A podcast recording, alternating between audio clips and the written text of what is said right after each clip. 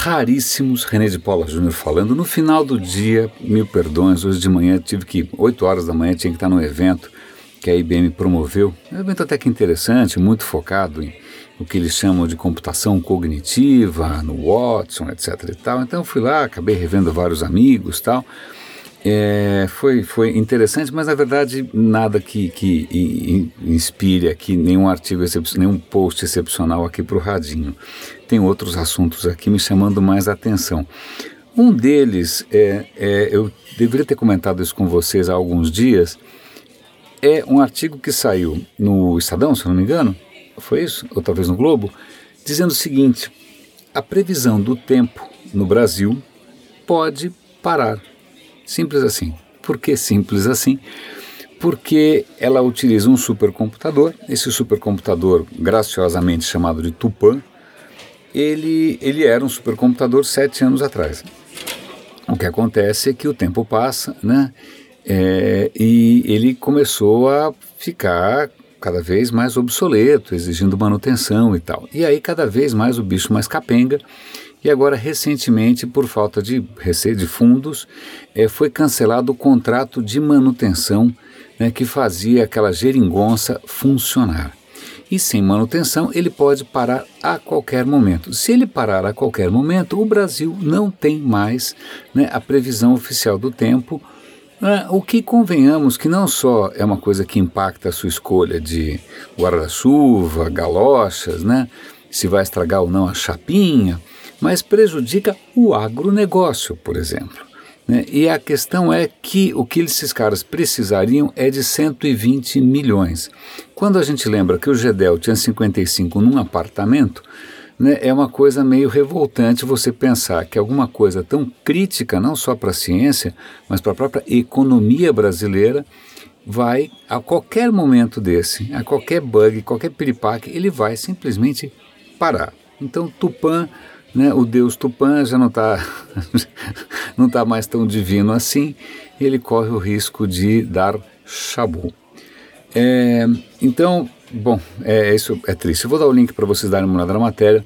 Uma outra notícia bastante preocupante é uma notícia que, curioso, né? Isso lá atrás levantou uma certa mobilização, etc. Mas ainda, acho que ainda todo mundo tão amortecido pelo excesso de barbaridades que isso não está tendo é, a atenção necessária.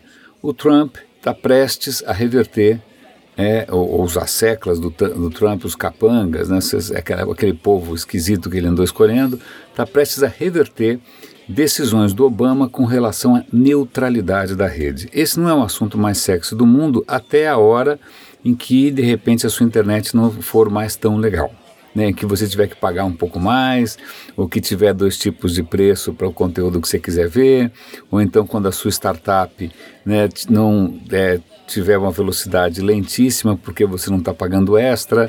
É, só para tentar dar um certo contexto, tentar simplificar um pouco essa questão, neutralidade da rede significa o seguinte: a internet é igual para todo mundo. Então, esse meu podcast né? Ele, em princípio, tem as mesmas condições aí de distribuição, de velocidade, etc. e tal, do que um vídeo do próprio Trump, ou do que uma propaganda do Temer, tanto faz. Na verdade, todo mundo passa pelos mesmos dutos, os dutos são os mesmos para todo mundo. É lógico que tem, sei lá, uma diferença pequena aqui ou ali, mas em princípio todos são iguais perante a rede. Então, se eu quiser hoje fazer um concorrente do YouTube, eu posso fazer hoje um concorrente do YouTube, sem problema nenhum. O que as empresas que, que é, transmitem as informações da internet, né, que são é, essas portadoras aí do, do, tráfego, elas querem, pô, peraí, isso não é justo, né? É, o Google ganha um dinheirão, ele poderia estar tá pagando mais. O, YouTube ganha um dinheirão, ele poderia estar tá pagando mais. Então eles têm uma ideia que é criar como se fosse uma, uma rodovia, você tem a pista expressa e você tem a pista lenta. Né? Então eles querem ter uma pista expressa, que seria mais cara, então, quem quiser trafegar por uma velocidade mais alta, quem quiser entregar o seu site numa velocidade mais rápida, pagaria mais por isso. Então, aí você deixa de ter as mesmas condições para todo mundo.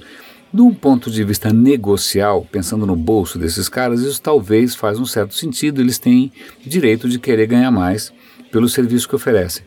Mas a questão é essa: isso pode favorecer ainda mais quem já tem muito poder econômico.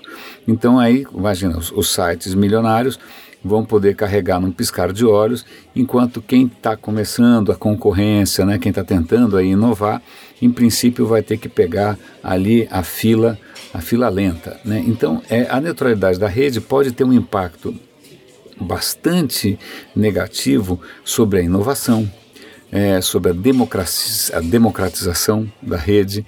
É, e a gente é basicamente a gente estaria abrindo mão de um sonho que era esse sonho dessa internet livre para todo mundo, a gente está arriando as calças para interesses econômicos de grupos que já são muito, muito, muito ricos.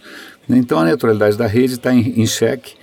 É, aqui no Brasil, o Brasil teve um papel bastante importante nessa discussão, o com muita gente aqui é, é, tem um já tem um histórico bastante interessante nessa questão, mas nos Estados Unidos isso está entrando em xeque. É, eu vou dar link para vocês acompanharem um pouco mais essa história. Uma notícia também um pouco preocupante: Facebook está anunciando que eles vão lançar, já tão, vão lançar em breve, é, uma iniciativa de tentar detectar a tempo é, impulsos suicidas. Quando o, o, algoritmo, quando o robô do Facebook perceber que alguém está dando sinais de que ele vai se matar, ou que a pessoa vai se matar, o Facebook, em princípio, ele poderia estar acionando, avisando ou fazendo alguma coisa a respeito. Então, se o cara resolve se matar ao vivo, por exemplo, o Facebook já poderia, antes né, de, de da coisa piorar, chamar os bombeiros não está muito claro o que significa as medidas que o Facebook tomaria com relação a uma ameaça iminente de suicídio. Mas a questão, que para mim é meio arrepiante, é a seguinte: primeira questão é, uma decisão tomada pelo Facebook afeta cidadãos de 190 países no mínimo. Né?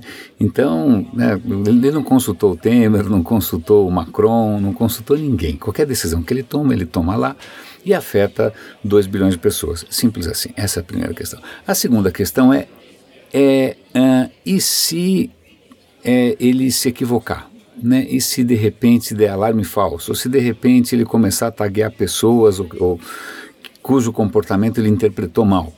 É, tudo bem que a causa parece ser nobre, mas é um pouco arrepiante, sobretudo quando num contexto muito mais, é, mais tranquilo, o Twitter acaba de bloquear a conta do New York Times porque o robô, imagina, New York Times, um jornal tradicionalíssimo, ele bloqueou a conta automaticamente porque o robô achou que um dos posts do New York Times era um discurso de ódio. Né? Então, cadê uh, liberdade de imprensa? Cadê tudo? Né? Cadê a presunção de inocência? ou quando a gente já está entregue a algoritmos. Agora mesmo eu vim ouvindo no carro um podcast que eu prezo imensamente, é um podcast da BBC britânica que chama The Moral Maze, o labirinto moral. Eles sempre trazem uma questão moral né, e debatem com convidados e, e os, os, os, panelistas ali, os caras que fazem parte do painel, depois debatem entre si. É uma hora de discussão riquíssima, às vezes bastante acalorada, mas eles fazem uma coisa que a gente no Brasil não faz, que é debater, né, debater com seriedade temas difíceis. Aqui a gente não sei o que a gente faz. É, mas, de qualquer maneira, é, o tema era inteligência artificial, né, os aspectos morais. Eu comecei a ouvir, ouvi cinco minutos, cheguei em casa, não acabei de ouvir, mas uma das panelistas lança uma questão interessante, que é justamente até que ponto a inteligência artificial está diminuindo a dignidade humana. Né? E aí eu vou dar link aqui para uma reportagem da BBC em que um repórter se infiltrando, não, não é da BBC, é de um outro jornal inglês, esqueci. Infiltraram um repórter no maior centro de distribuição da Amazon na Europa. Moral da história. A exaustão dos funcionários é tão grande que entra e sai ambulância toda hora porque os caras desmaiam porque é imposto aos seres humanos, imposto por quê? Por engenheiros né, que realmente estão é, um pouco abaixo da escala, na escala de, estão né, um pouco altos na escala de desalmados, né, pessoas desalmadas, é, impondo aos funcionários um ritmo insano para quê? Porque as pessoas têm que, em princípio, acompanhar a produtividade dos robôs. Então, eles estão ali praticamente matando as pessoas de tanto trabalhar, enquanto eles não inventam um robô melhor. Né? Então, para quem defende incondicionalmente né, a, a, a, o papel da engenharia de exatas, como se né, nunca houvesse é, que, é, questões e desdobramentos éticos, está aí. Provavelmente engenheiros de produção transformando pessoas em sacos de batata, é, que não param em pé. E feio, feio. Na Europa, feio. Né? Então, eu vou dar o link para a reportagem. Então, na verdade, o estudo para demonstrar que não é uma questão de o que vai acontecer no futuro, o futuro já está acontecendo e, e esses efeitos inesperados, ou esses desdobramentos, esses impactos não tão é, previstos assim da inteligência artificial, da automação, já estão entre nós. Raríssimos. René de Paula Júnior falando no final do dia. Um grande abraço e até amanhã.